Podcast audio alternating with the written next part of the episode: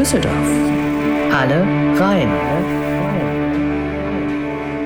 Also der Rhein ist für mich definitiv Lebensqualität. Das ist mein Fluss. Immer wenn ich über den Rhein fahre, egal ob mit dem Fahrrad oder mit dem Auto, schon seit die Kinder klein waren, müssen wir immer Hallo Rhein rufen. Das war schon bei meinen Eltern früher so. Das hat sich irgendwie fortgesetzt. Ich liebe einfach einen Fluss in der Stadt. Das wird sehr spannend werden, wenn man sich das alles mal anhören wird in zehn Jahren. Auch in den düstersten Momenten hatte ich das Gefühl, hier in dieser Stadt bleibt niemand komplett allein. Also ich würde empfehlen, dass man die Kunsthalle eigentlich mit Tageslicht empfindet. Kommen Sie um 15.30 Uhr vielleicht, bleiben Sie eine gute Stunde, anderthalb und danach freut man sich auf ein leckeres Alt.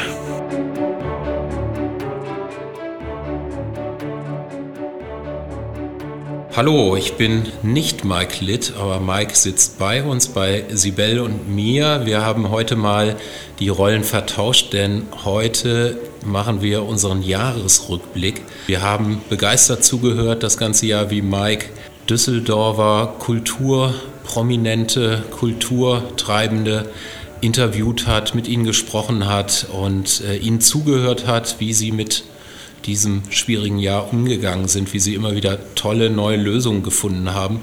Und ja, das hat bei uns alles etwas auch umgekrempelt. Wir wollten nämlich eigentlich einen Podcast machen, der Alle raus heißt und äh, dann haben wir ihn kurzerhand umbenannt in Alle rein.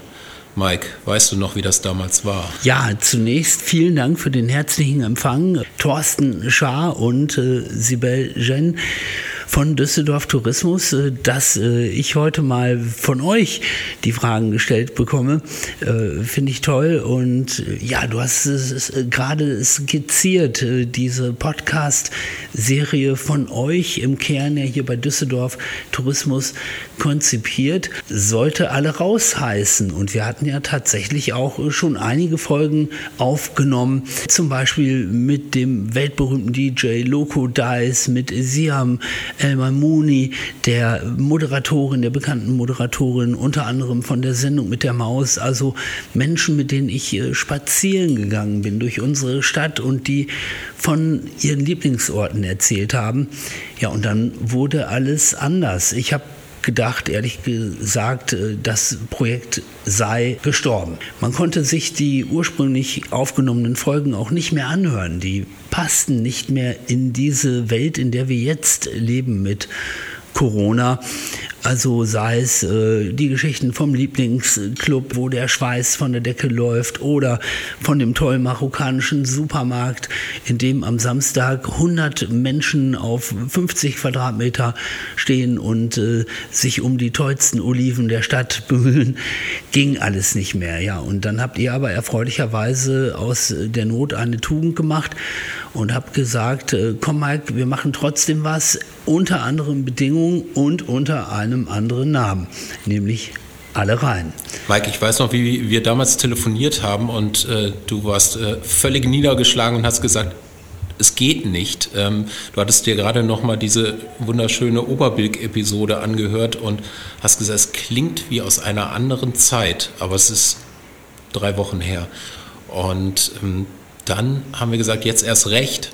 Und äh, das hat wunderbar funktioniert, weil wir wollten ja auch immer mit diesem Podcast Leuten außerhalb Düsseldorfs zeigen, wie eigentlich die Kultur- und Kunststadt Düsseldorf tickt, wie, wie die Leute, die da die Fäden ziehen, ticken und äh, wollten damit auch andere Leute inspirieren durch ihren Umgang mit dieser schwierigen Zeit. Und äh, ich glaube, das ist uns ganz gut gelungen, oder? Es war ein interessantes äh, Experiment, äh, das, wo ich auch äh, zustimmen würde, unterm Strich man sagen kann, ja, es ist gelungen. Wir wussten ja überhaupt nicht, sind unsere gewünschten Gesprächspartner, die Kulturschaffenden in der Stadt, sind die paralysiert durch diesen Lockdown, weil es für diese Menschen ja im weitesten Sinne bedeutete, sie konnten nicht mehr das so machen, wie sie es gewohnt waren zu tun. Kultur präsentieren, auf Bühnen zu stehen, Festivals organisieren. Alles plötzlich vorbei. Aber auch das wiederum keiner von uns hat ja gewusst, wie lange dauert das überhaupt. Äh, dauert das jetzt einen Monat? Äh, ist jetzt einfach mal für drei Wochen hier alles dicht? Wann geht es überhaupt weiter? Mittlerweile, neun Monate später, wissen wir immer noch nicht, wann es weitergeht, aber wir haben eben in dieser schönen Podcast-Serie immer wieder erfahren, wie Menschen neue Wege gesucht und gefunden haben und um ihre Kultur gerungen haben. Die Gespräche waren ja auch immer ganz stark geprägt von dem Charakter, dass alle gerade das Gleiche erleben und alle äh, zusammen vor dieser neuen Situation stehen. Gab es da etwas, was dich überrascht hat oder jemandes Haltung zu der gesamten Situation, bei der du ähm, aufgehorcht hast oder die, du, äh, die dir hängen geblieben ist? Wir hatten ja wirklich nun äh, echt äh, eine komplette Palette der emotionalen Farben mit dabei, von verzweifelt, äh, übertraurig bis hin zu Optimismus und Ärmel hochkrempeln und weiter geht's. Es war im Grunde genommen alles dabei. Das Schöne war für mich und wir werden sicherlich später noch über äh, die eine oder andere Person im Speziellen sprechen, aber das Schöne war für mich, dass wir immer eine Form gefunden haben. Egal wie kompliziert die Bedingungen waren, auch das äh, muss noch Thema sein, unter welchen Umständen wir zunächst mal die Gespräche geführt und aufgezeichnet haben. Also egal unter welchen Bedingungen, wir hatten mit diesem Podcast auf wunderbare Art und Weise Zeit, Muße und Ruhe all diesen Stimmungslagen auch einen Raum zu bieten, die zu erfahren und darüber zu sprechen, weil das auch wiederum sehr schön von euch, weil man sollte ja denken, Düsseldorf Tourismus äh, ist äh, dafür da, anderen Menschen außerhalb der Stadt äh, Lust zu machen, die Stadt zu präsentieren, aber man könnte ja auch sagen, ihr müsst ja auch ein bisschen die Werbetrommel rühren und Freude machen und Menschen, die in so einer Position für was auch immer verantwortlich sind, neigen ja auch ganz häufig dazu, ja, äh, so eine Euphorie zu verbreiten oder so eine positive Stimmung oder so eine Glanzoberfläche, die dann vielleicht nicht der Realität entspricht. Und in diesem Fall war es eben so, wir hatten die Corona-Realität und ihr habt mir auch äh, immer freie Hand dazu gelassen, äh, die Gespräche eigenständig zu führen und jetzt nicht mit aller Gewalt übers Knie gebrochen einen Optimismus zu verbreiten. Und ich glaube, dadurch haben wir so eine schöne Bibliothek oder Audiothek oder eine Sammlung von Kulturminiaturen bekommen, wie man sie jetzt hören kann, äh, die einerseits die Corona-Geschichte der Kultur in Düsseldorf im Jahr 2020 erzählt und die eben auch diese Geschichte wie ich es eben schon mal sagte, in all ihren Facetten erzählt. Ja, es war auch einfach nicht das Jahr für Blümchentapete und äh, das ist auch nicht unsere Art zu arbeiten. Äh, ich glaube, die, die Leute, die wir ausgewählt haben, haben jeweils in der Phase, in der du sie gesprochen hast, äh, jedem Hinweise gegeben, äh, Hilfestellung, wie, wie man selbst eben mit dieser Situation umgehen kann. Und ähm, äh, wirklich, wie du sagst, von verzweifelt bis hin zu hoffnungsvoll und immer kreativ. Das auf jeden Fall. Jeder hatte da seine Ideen, wie er damit umgehen kann, wie er sein aktuelles Lebenswerk retten kann. Ja, also da standen ja einige Bands vor der größten Tour ihrer Karriere oder andere hatten eine der wichtigsten Fotoausstellungen im, im Haus. Jeder hat, hat seinen Weg gesucht und äh, wenn man sich diese Episoden heute nochmal anhört, wenn man die nochmal durchhört, merkt man diese unterschiedlichen Stufen der Pandemie, diese anfängliche Unwissenheit, Unsicherheit bis hin zu ja, so einer ersten Gelassenheit im Spätsommer vielleicht, auch, auch Hoffnung, bis dann wieder alles etwas Richtung zweiten Shutdown ging. Ja, es war am Anfang äh, vor allen Dingen interessant, überhaupt erstmal diese Gespräche auf, auf die Bahn zu bringen. Und mittlerweile haben wir alle sehr viel gelernt, wie man kommuniziert, auch wenn man äh, sich nicht sehen kann oder wenn man Abstand halten muss. Aber euer Beschluss eben aus alle raus, alle rein zu machen, war auch mit einigen technischen Hürden verbunden. Ne? Wie, wie sollte ich auf einmal mit diesen Menschen sprechen, mit denen ich vorher spazieren gegangen war? Ja, und plötzlich war mitunter auch nicht die direkte persönliche Begegnung möglich in den ersten Wochen des Shutdowns. Ja, und da, da mussten wir auch sehr kreativ werden. Ich kann mich gut erinnern an die erste Sendung, das war mit Linda Konze vom Kunstpalast. Die saß äh, zu Hause auf ihrem Balkon und man hörte das Vogelzwitschern im Hintergrund. Ne? Dann entwickelte sich das weiter. Du hast dann zu dir geladen in dein Gartenhäuschen. Da fanden dann einige Sendungen statt und irgendwann durftest du dich wieder mit den Leuten treffen. Wie, wie, war das? Da möchte ich jetzt nicht zu technisch werden, aber es war schon ein bisschen kurios, weil auch das war ja so in der Form nicht geplant. Ich habe dann ähm, mit äh, unseren ersten Gästen telefoniert, habe dann auch noch äh, Telefonton teilweise verarbeitet, geschnitten, ein bisschen soundtechnisch aufgearbeitet und dann kamen wir ein bisschen weiter wiederum, dass wir zum Beispiel damals mit Ruth Legelli oder auch Sammy von den Broilers, dass die eben auch berufsbedingt äh, die Möglichkeit hatten, nochmal ihre eigene Stimme in guter Qualität aufzunehmen. Also wir haben im Grunde genommen telefoniert, aber haben dann parallel immer gute Audiospuren aufgenommen. Ähm, dann äh, stellte sich aber auch wiederum heraus, meine Wohnung war auf den ersten Blick dafür auch nicht so ausgerichtet. Da musste ich soundtechnisch noch ein bisschen machen, damit ich nicht so klang wie der Beichtvater im Beichtstuhl in der riesigen Kirche, der sich da mit anderen Menschen unterhält. Dann habe ich zwischenzeitlich mich mal im Kleiderschrank positioniert. Da hast du mir auch ein Foto per WhatsApp geschickt, das war sehr schön. Das war ganz kurios. Also ich wohne ja zur Miete in einer Wohnung, äh, die, die immer wieder so ganz besonders äh, interessante Ecken hat. Das hat damit zu tun, die hat ein Architekt für sich selber entworfen, diese Wohnung, aber nach dem Zweiten Weltkrieg. Er wollte wohl offensichtlich damals in seiner Wohnung eine kleine Ecke, einen kleinen Miniraum haben für die neue technische Innovation Telefon. Also hatte er sich da so eine kleine Telefonkabine eingebaut. Äh, die Kabine ist über die Jahre und der folgende Mieter zu einem Wandschrank geworden. Und plötzlich, als wir in dieser Situation waren, habe ich mich daran erinnert und dann bin ich eben mit dem Mikrofon in den Schrank eingezogen. Es hat funktioniert. Also der Mann hat äh, vorausschauend geplant damals. Ja, aber irgendwann konnten wir dann erfreulicherweise zumindest wieder outdoor draußen Gespräche führen und das ging dann auf der Terrasse.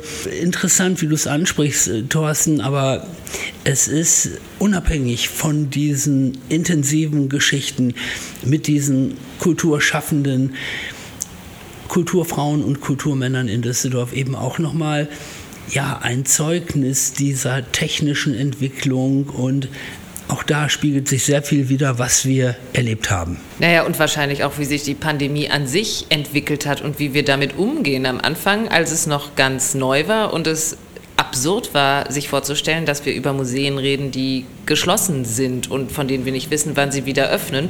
Und dann wiederum die äh, Festivals, die neue Formate gefunden haben. Hast du das so in der Stimmung oder im Gemütszustand von deinen äh, Gästen auch ablesen können, wie, wie so die Pandemie funktioniert und wie Kultur in der Pandemie funktioniert? Auf jeden Fall. Und ich glaube, das wird äh, auch nochmal wirklich sehr spannend werden, wenn man sich das alles mal anhören wird in ein, zwei oder vielleicht auch in zehn Jahren. Und ähm, ich will jetzt äh, nicht vermessen klingen, aber ich könnte mir vorstellen, das wird irgendwann auch mal für Historiker echt eine sehr spannende, interessante Serie, weil wir eben wirklich hier die Möglichkeit hatten und das ist eben äh, ja vor allen Dingen euer Verdienst. Ihr seid eben eine ganz besondere Schnittstelle mit Düsseldorf Tourismus hier in der Stadt in alle Bereiche hinein, in die Kultur, in die Politik. Ihr kennt äh, die Handeltreibenden.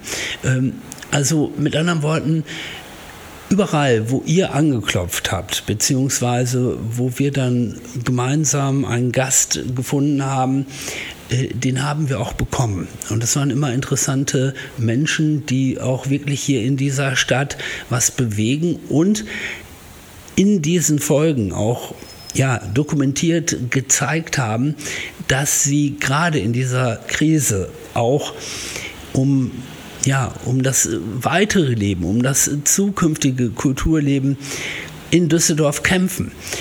Und auch da ist unsere Podcast-Serie dann natürlich ein äh, besonderer Spiegel. Ich äh, habe Menschen getroffen, die unglaublich optimistisch waren, wie die Festivalleiterin vom Düsseldorf Festival, Christiane Ochsenfort, die unter sehr speziellen Bedingungen, also schon fast so wie, wie, wie in einem Computerspiel, wo man echt äh, mit, mit ganz vielen Blockaden auf dem Weg und äh, ganz besonderen Umständen irgendwie eine Lösung finden muss, wie sie mit ihrem Team, aber doch voller Optimismus dieses Festival auf die Beine gestellt hat und dabei sich auch überhaupt nicht hat entmutigen lassen, sondern immer wieder neue Wege und Möglichkeiten gefunden und gesucht hat.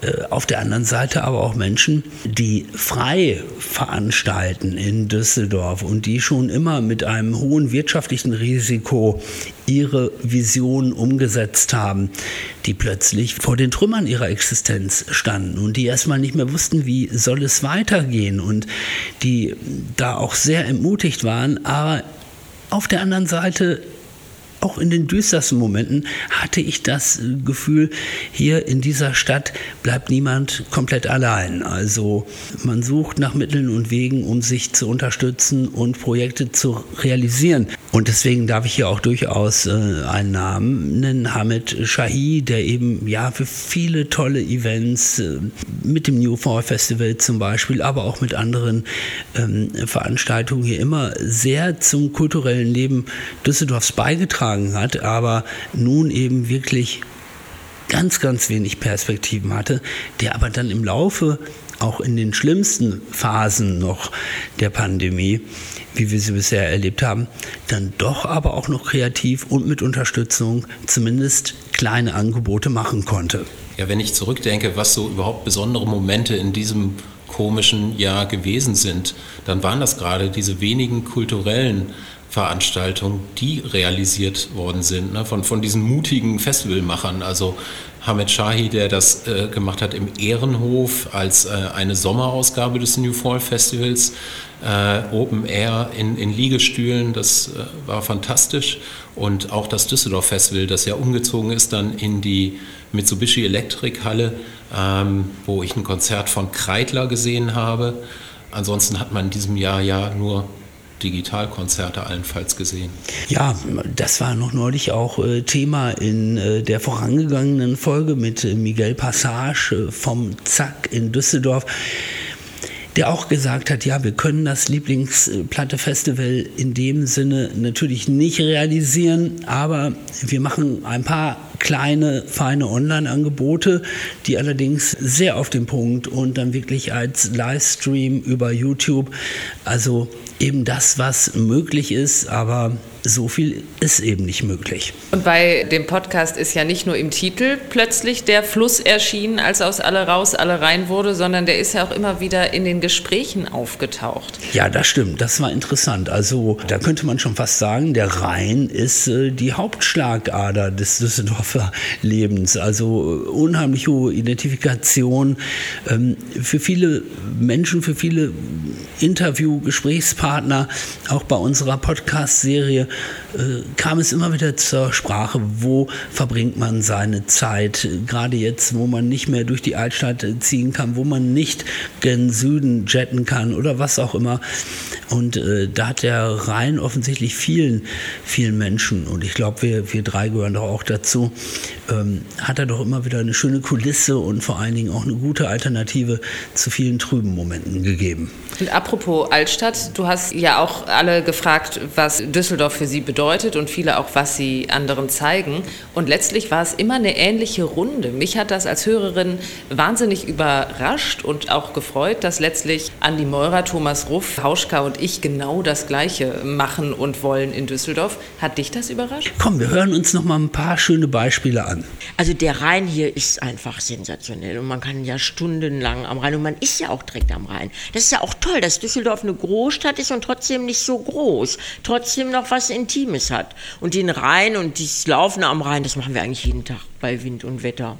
Bevor das so richtig anfing hier, haben wir immer die Runden gedreht, die wir gerne drehen. Wir sind dann äh, durch die Karlstadt äh, Richtung Rhein gelaufen, Richtung Hafen. Das ist so eine Runde, die wir gerne machen, weil die einfach schön ist. Und das wäre auch so eine Runde, die ich jedem Besucher von Düsseldorf empfehlen würde, weil du siehst sehr viel, sobald ein bisschen bewegtes Wasser da ist, ist es eh nochmal geiler. Das fehlt mir jetzt. Das fehlt mir. Ja, gerade nochmal äh, Sammy Amara von den Broilers, äh, der ja, ja eben auch wunderbar eine Runde beschrieben hat, wie du es gerade gesagt hast, äh, Sibel. Ich hatte schon damit gerechnet, dass natürlich der Rhein für alle irgendwo eine Rolle spielt, denn der prägt ja hier unsere Stadt äh, so immens. Aber auch das haben wir gerade in den Hörbeispielen mitbekommen. Äh, da steckt ja auch viel Leidenschaft und Liebe zu Düsseldorf mit drin. Und das dann immer wieder zu hören und auch nicht verstellt, sondern eben mit so einer Authentizität, das fand ich schon schön und beeindruckend. Ja, und die Altstadt, äh, ja, war ja auch kein leichtes Thema in diesem Jahr. Ne? Ich meine, ihr seid ja hier mit eurem Büro in der Altstadt. Wie habt ihr das wahrgenommen? Ja, wir waren ja dann auch irgendwie relativ schnell im Homeoffice und waren froh, als wir wieder zurückkommen durften. Wir sitzen hier ja direkt am Karlsplatz. Also wir haben ja eine der schönsten Bürolagen der Stadt. Und wir sind dann gerne in der Mittagspause zum Rhein marschiert. Ne? Also genau das, alle, was alle machen. Äh, was mir so aufgefallen ist, dass immer wieder die Leute den Rhein mit frischer Luft verbinden. Das fiel immer wieder. Äh, dass erwähnt wird, dass man es auf beiden Seiten des Rheins sehr gut aushalten kann. Und dann die Rheinbrücken, auch ein großes Thema. Und meine Lieblingsgeschichte war von Anne Melcher von der Oper, die in ihrer Familie so ein Ritual hat. Sie fahren über die Rheinbrücke und rufen immer, sie müssen immer rufen, Hallo Rhein.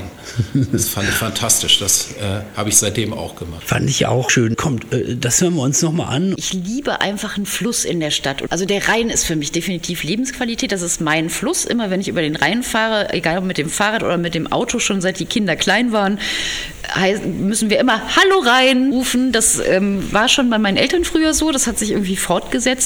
Ich liebe einfach einen Fluss in der Stadt. Thorsten Sibel, da haben wir es nochmal genauso gehört, wie eben von dir angekündigt, Thorsten. Äh, diese Liebe, diese Begeisterung. Für euch ist es äh, bestimmt auch eine spezielle Situation, denn ihr als Düsseldorf Tourismus habt ja sowohl mit den Hotels zu tun, mit den kulturellen Angeboten der Stadt zu tun, aber auch mit den Handeltreibenden, die normalerweise in anderen Zeiten ja jetzt direkt vor eurem wunderschönen Büro hier auch äh, ihre Weihnachtsmärkte zelebrieren würden.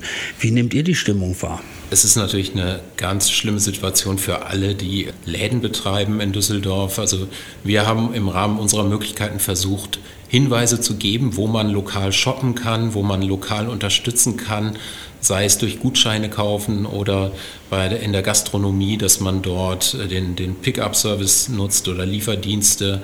Da gibt es bei uns im Blog auf der Website Visit Düsseldorf auf jeden Fall zahlreiche Hinweise. Ansonsten haben wir natürlich unsere eigenen Produkte wie die Stadtführung und die haben wir jetzt auf digital umgestellt. Man kann also mit unseren Guides äh, durch die Altstadt gehen, die haben ein Handy dabei und können auch interagieren. Das ist ein ganz neues Format, was in der Zeit der Pandemie bei uns geboren wurde. Und wir sind tatsächlich, weil du Weihnachtsmarkt ja sagtest, auch Veranstalter des Weihnachtsmarkts in Düsseldorf in der Innenstadt und haben den abgesagt im Oktober.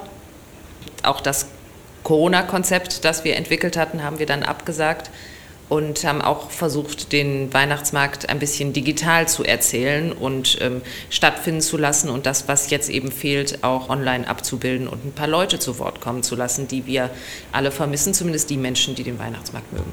Mike, äh, eine Besonderheit dieser Zeit war ja, dass wir auch Zugriff auf Leute hatten, die vielleicht gar nicht so häufig in Düsseldorf sind, obwohl sie hier leben, aber die teilweise über 100 Konzerte im Jahr irgendwo auf der Welt spielen. Da äh, spiele ich auf Hauschka an, aber auch ein Gregor Jansen von der Kunsthalle ist äh, ständig in New York oder ja, Julia Stoschek, brauchen wir gar nicht erst anfangen. Äh, auch mit denen konntest du sprechen. Wie war da so dein Eindruck? Wir hatten dank Corona, klingt ein bisschen zynisch, aber wirklich die Möglichkeit, äh, mit denen auch immer recht unkompliziert Termine zu vereinbaren. Ähm, und es sind eben wirkliche Jetsetter oder beziehungsweise Menschen, die vom Berufswegen, ähm, ja, bei ist es mit den Auftritten einfach verbunden. Er ist so gefragt als Oscar-nominierter Musiker, aber auch eben jemand äh, wie Gregor Janssen, der eben viele Kontakte auch ins Ausland pflegt für die Kunsthalle, die er betreut. oder Julia Stoschek, ohne Frage eine der Weltreisenden in Sachen Kunst. Also alles Menschen, die ein bisschen mehr Zeit vor Ort verbringen mussten und mit denen ich dann habe sprechen dürfen. Auch das sehr interessant. Auch bei diesen Menschen immer wieder der Rhein. Aber da speziell bei diesen drei Gesprächspartnern, Stoschek, Hauschka und auch Gregor Jansen, da ist mir nochmal sehr klar geworden, wenn der Rhein vielleicht auch die Hauptschlagader dieser Stadt ist, dann ist äh, die Kunst vielleicht das Lymphsystem oder äh, wirklich auch das Herz dieser Stadt. Also äh, das äh, verbindet so viele Menschen hier äh, und äh, nicht immer so mit der Kunst als elitäres Programm, sondern Kunst in dieser Stadt erleben zu können, an allen Ecken und Enden immer wieder auf sie zu stoßen und froh darüber zu sein, dass es hier wirklich das Angebot gibt, von der ganz kleinen Galerie bis äh, zu wirklich so wuchtigen und sehr prominenten Orten, die auch über die Stadtgrenze hinaus bekannt sind, wie eben die Kunsthalle oder ähm, wie auch äh, die Akademie zum Beispiel. Aber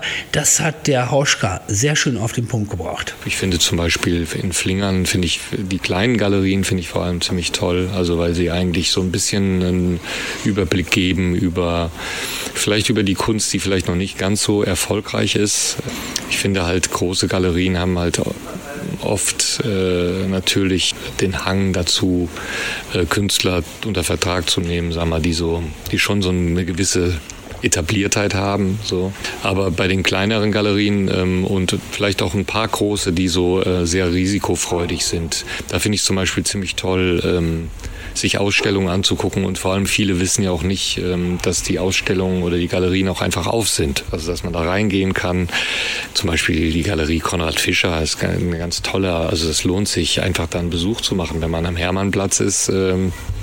Mal reinzugehen und sich die Ausstellung anzugucken. Äh, das ist immer eine, für mich das ist auch jetzt nicht wahnsinnig weitläufig, aber es ist für mich immer ein Erlebnis, ähm, einfach in die Räumlichkeiten zu gehen und zu sehen, dass da so ein Ort existiert. Und von solchen Räumen gibt es ja viele in, in, Düsseldorf. Was ja auch ganz toll war, dass Herr Hauschka erzählt hat, dass er vor seinen Konzerten immer von Düsseldorf erzählt. Er hat so ein Beispiel gebracht, wenn er, als er in Florenz aufgetreten ist, dass er dort auch wie üblich von Düsseldorf erzählt hat, weil die Leute ihn gerne in Berlin verorten.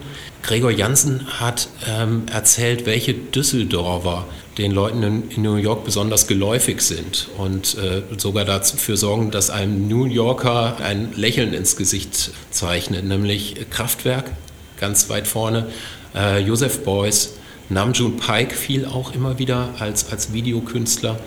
Was bei mir auch hängen geblieben ist, aber warum ist man eigentlich in Düsseldorf hängen geblieben? Wir hatten ja nicht nur mit gebürtigen Düsseldorfern zu tun, sondern Leuten, die in Nettetal als Dorfpunk groß geworden sind, Beispiel Gregor Jansen. Christian Drosten hat neulich erzählt, wir sind ja hier alle Drosten-Ultras, dass er wegen Blumfeld nach Hamburg gegangen ist zum Studium.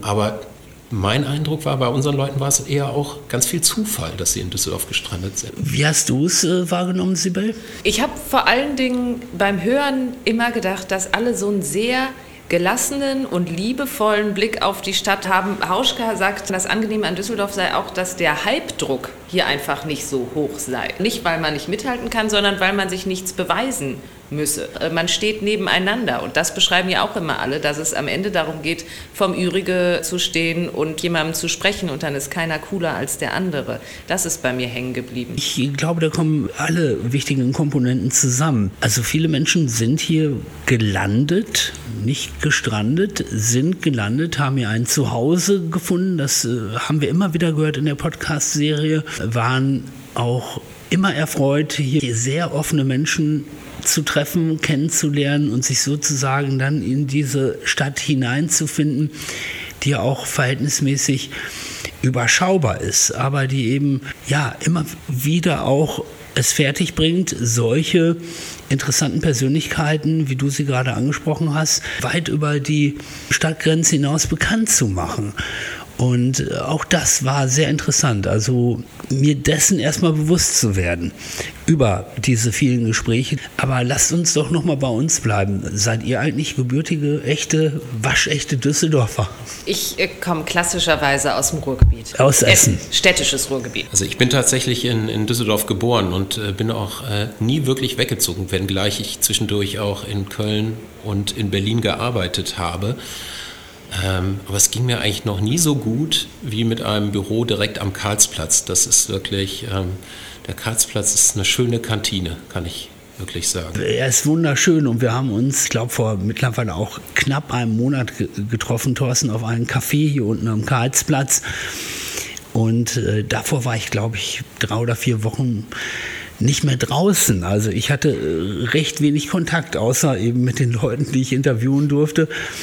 Aber so ein wirklich äh, städtisches äh, Leben hatte ich nicht mehr erfahren. Und dann äh, mit dir da einen Kaffee kaufen, ein Stück Kuchen und all diese tollen Dinge zu riechen und zu sehen, das war schon ein besonderes Erlebnis. Ja, ich bin euch auch noch eine Antwort schuldig. Also ich bin, bin ja auch kein echter Düsseldorfer. Ich ich, ich wäre eher auch ein Ruhrgebietsmensch. Äh, da habe ich die meiste Zeit meines Lebens äh, verbracht, noch ein bisschen nördlicher im Ruhrgebiet in Dorsten. Da bin ich zur Schule gegangen, habe äh, dann in Bochum lange gelebt, äh, studiert, gearbeitet, immer aber auch in Köln gearbeitet, beim Radio, war ursprünglich aber in den Vereinigten Staaten von Amerika geboren worden. Ich weiß aber, dass äh, Düsseldorf eine meiner ersten Stationen von Amerika nach Deutschland war.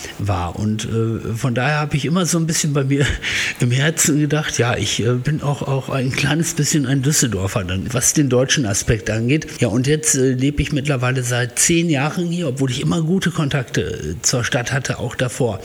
Einige gute Freunde, hier auch arbeitsmäßig immer wieder beschäftigt gewesen bin.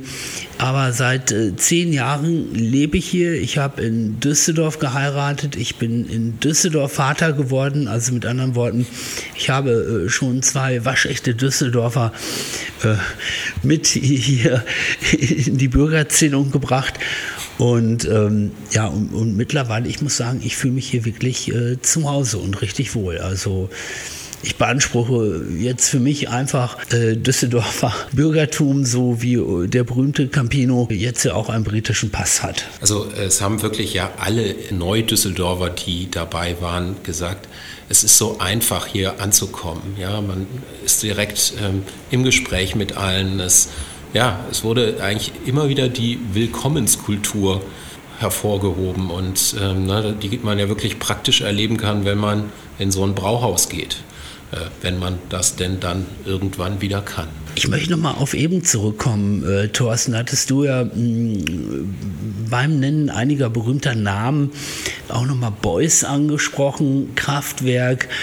Und da seid ihr hier ja von Düsseldorf Tourismus äh, viel näher dran oder ihr wisst äh, oft schon über Dinge Bescheid, von denen ich nicht den leisesten Schimmer habe. Da war ja oder ist möglicherweise auch nach wie vor immer noch einiges äh, geplant fürs kommende Jahr, gerade in Sachen Boys. Ja, wir stehen wirklich vor dem Boys-Jahr. Boys wäre 100 Jahre geworden und da ist einiges in Planung im ganzen Bundesland, aber eben ganz im Speziellen eben in Düsseldorf. Wir arbeiten aktuell an einer speziellen Josef Beuys Stadtführung, die an legendäre Orte führen soll. Ich habe äh, neulich noch mit meinem Onkel gesprochen, der dabei war, als der Baum ausgehöhlt wurde vor der Kunsthalle. Äh, es war ja alles komplett öffentlich, was Beuys gemacht hat. Man hat ihn auf der Straße getroffen und er, er hatte halt ein Händchen dafür, ja, so Happenings zu veranstalten, die unglaublich viel Widerhall gefunden haben. Man müsste sich mal vorstellen, was es in der heutigen Zeit wäre unter Social Media äh, Voraussetzungen. Das würde wahrscheinlich binnen Minuten um die Welt gehen, was der so gemacht hat. Und wir versuchen das äh, aus, aus einer neuen Perspektive zu erzählen, zu gucken, wie zeitlos eigentlich Beuys ist. Und da geht es Ende März los. Es gibt eine große Ausstellung im K21. Das wird uns durchs nächste Jahr tragen und begleiten. Ich höre mit anderen Worten heraus, auch bei euch im Team kein Stillstand, Sibel. Bewahrt ihr euch euren Optimismus oder wie pflegt ihr ihn? Die Pflege des Optimismus fällt uns relativ leicht, weil wir uns wie alle wahnsinnig darauf freuen, wenn es wieder ein bisschen weitergeht und wenn wir diese ganzen Düsseldorf-Rundgänge von Sammy und Co. wieder machen können. Und wir haben in dieser ganzen Zeit durch die Gespräche, die du geführt hast, aber auch aus allem anderen so viele neue Düsseldorf-Geschichten gefunden, die wir erzählen wollen, die wir aufschreiben, fotografieren, abbilden, teilen, einsammeln wollen. Und äh, das Boys-Jahr ist auch ein fantastischer Anlass, weil es wahrscheinlich keine bessere Stadt gibt, um diesen Boyschen Geist ein bisschen an, anfassbar zu machen für Menschen. Insofern hoffen wir alle, dass wir die Dinge auch alle wieder sehen und, und reingehen können, da wo man reingehen kann. Ich möchte sehr gern nämlich Gregor Janssens Pro-Tipp ähm, umsetzen. Der hat mir den besten Touri-Tipp ever gegeben. Also ich würde empfehlen, dass man die Kunsthalle eigentlich mit Tageslicht empfindet. Kommen Sie um 15.30 Uhr vielleicht, bleiben Sie eine gute Stunde, anderthalb und danach freut man sich auf ein leckeres Alt. Ja, und man hat, äh, wie er sagte, ich erinnere mich äh, eben dann ein fantastisches Licht eben auch in der Kunsthalle. Ich fand aber eben sehr schön, äh, Sibel, wie du gesagt hast, wir möchten Düsseldorf-Geschichten erzählen und wir haben im Laufe gerade dieses Jahres neue Wege nochmal gefunden, Düsseldorf-Geschichten zu erzählen. Düsseldorf-Geschichte zu erzählen, kann man sie im Grunde genommen nur abbilden, die Düsseldorf-Geschichte, oder kann man entscheiden, welche Aspekte, welche Nuancen man vielleicht mal mehr in den Vordergrund stellen möchte? Na klar, es geht immer auch um Menschen, die einen ganz besonderen Blick auf Düsseldorf haben und hier die Dinge möglich machen, die unser Stadtgefühl, das wir wahrscheinlich alle auch ein bisschen ähnlich haben, teilen. Mich Leute auch die auch dieses Jahr neue Veranstaltungskonzepte gewagt haben, die nicht nur super zu dieser Stadt passen, sondern die auch äh, dieses Jahr noch äh, zu ganz besonderen Blüten geführt haben. Also was am Ehrenhof stattgefunden hat und ähm, alles, was dann eben doch irgendwie ging. Und waren es eins zu eins Konzerte äh, vom Düsseldorf Festival.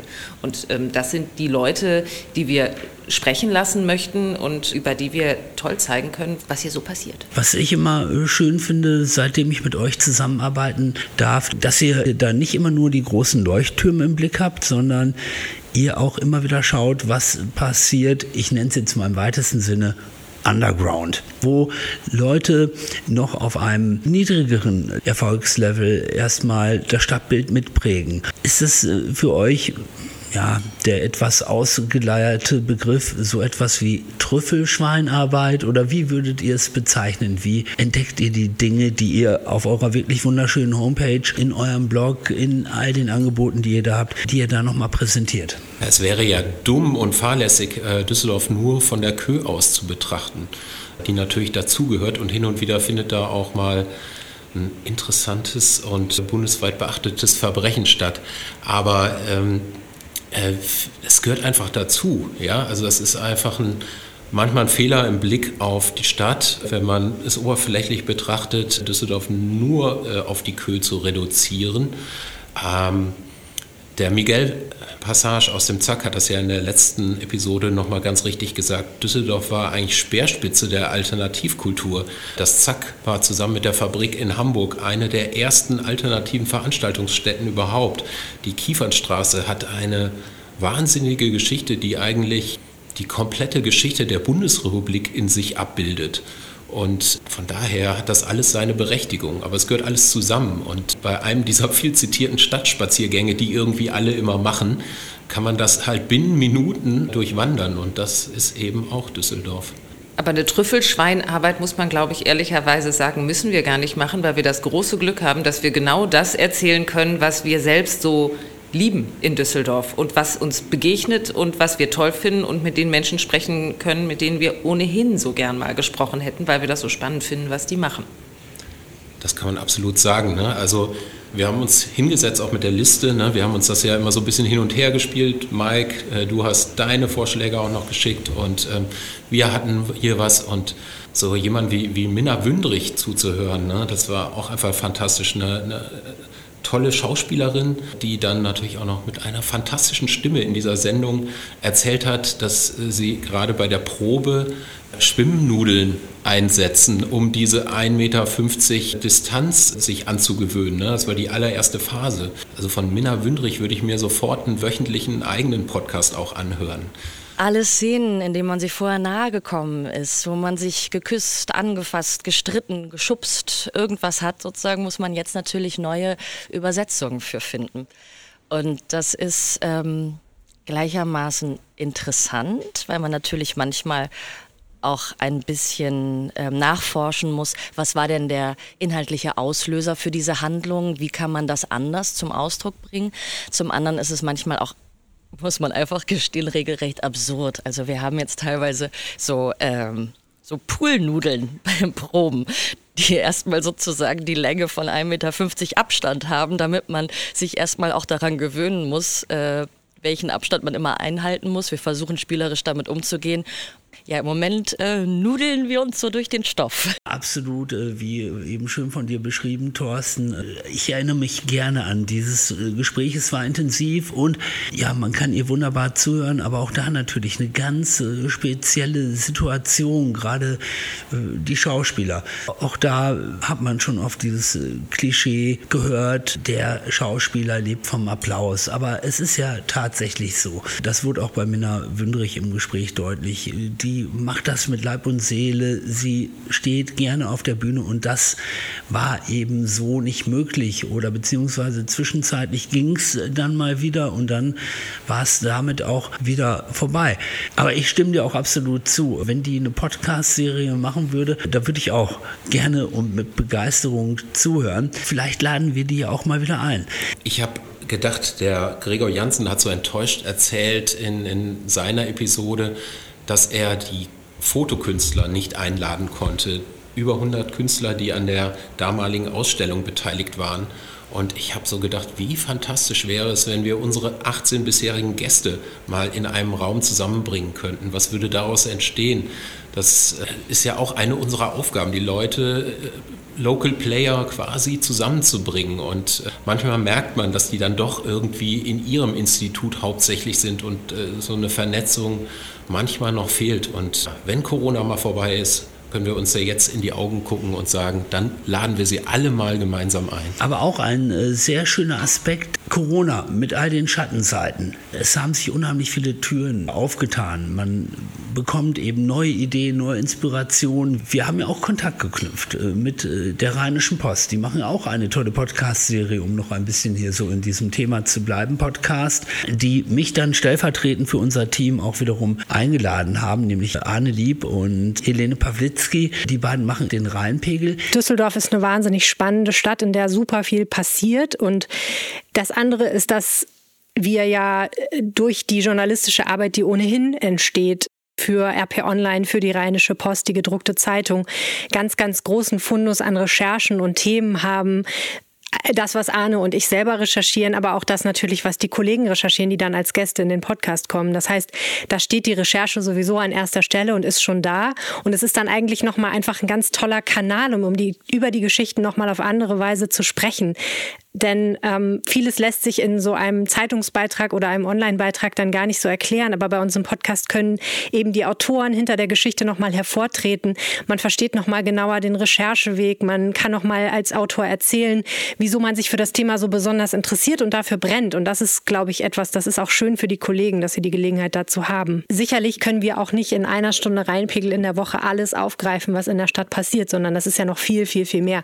Wir suchen uns da meistens drei Themen aus, über die wir dann nochmal ausführlicher sprechen. Für Leute, die sowieso gerne Podcasts hören oder die Podcasts dann entdecken, weil sie sagen, das bringt mir echt was, weil ich eben, ich kann irgendwas machen, ne? ich kann, weiß ich auch nicht, joggen gehen oder mit dem Hund raus oder ich pendle zur Arbeit oder ich, ich mache Hausarbeit währenddessen und kann aber mich währenddessen informieren und kriege das so ein bisschen vielleicht auch unterhaltsam dargeboten.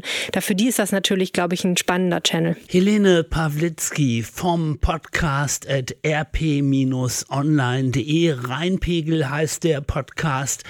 Ein spannender Podcast gemeinsam mit Arne Lieb für alle Menschen, die in Düsseldorf leben oder die mal nach Düsseldorf kommen. Rheinpegel, der Podcast at rp-online.de. Ja Mensch, wollen wir nicht alle miteinander nochmal ein bisschen bilanzieren, wie wir dieses Jahr erlebt haben mit alle rein mit diesem Podcast und was wir uns fürs kommende Jahr vornehmen? Also ich habe den Podcast ganz selbstsüchtig wirklich genutzt, um die Düsseldorfer Kunstkulturszene, die Menschen dahinter noch besser kennenzulernen.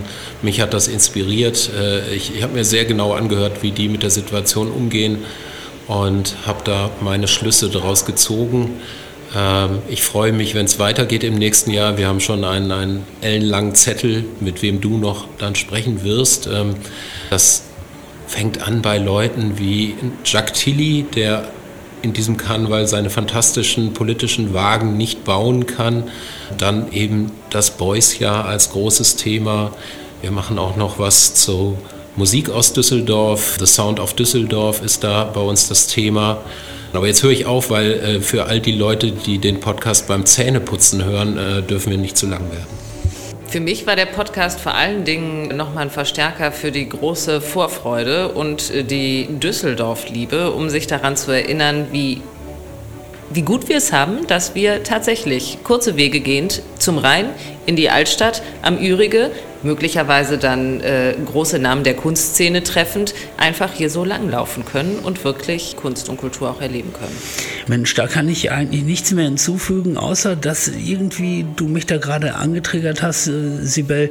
Äh, ich möchte mal irgendwann dieses Oliveneis probieren, von dem Minna Wündrich in ihrer Folge erzählt hat, dass ich bis heute noch nicht gegessen habe. Ist ja auch im Moment nicht die Jahreszeit dafür, aber das nehme ich mir mal vor. Vielen lieben Dank für die schöne Zeit mit euch. Danke ja, dir. Vielen Dank, Mike, und wir freuen uns aufs nächste Jahr mit dir. Düsseldorf.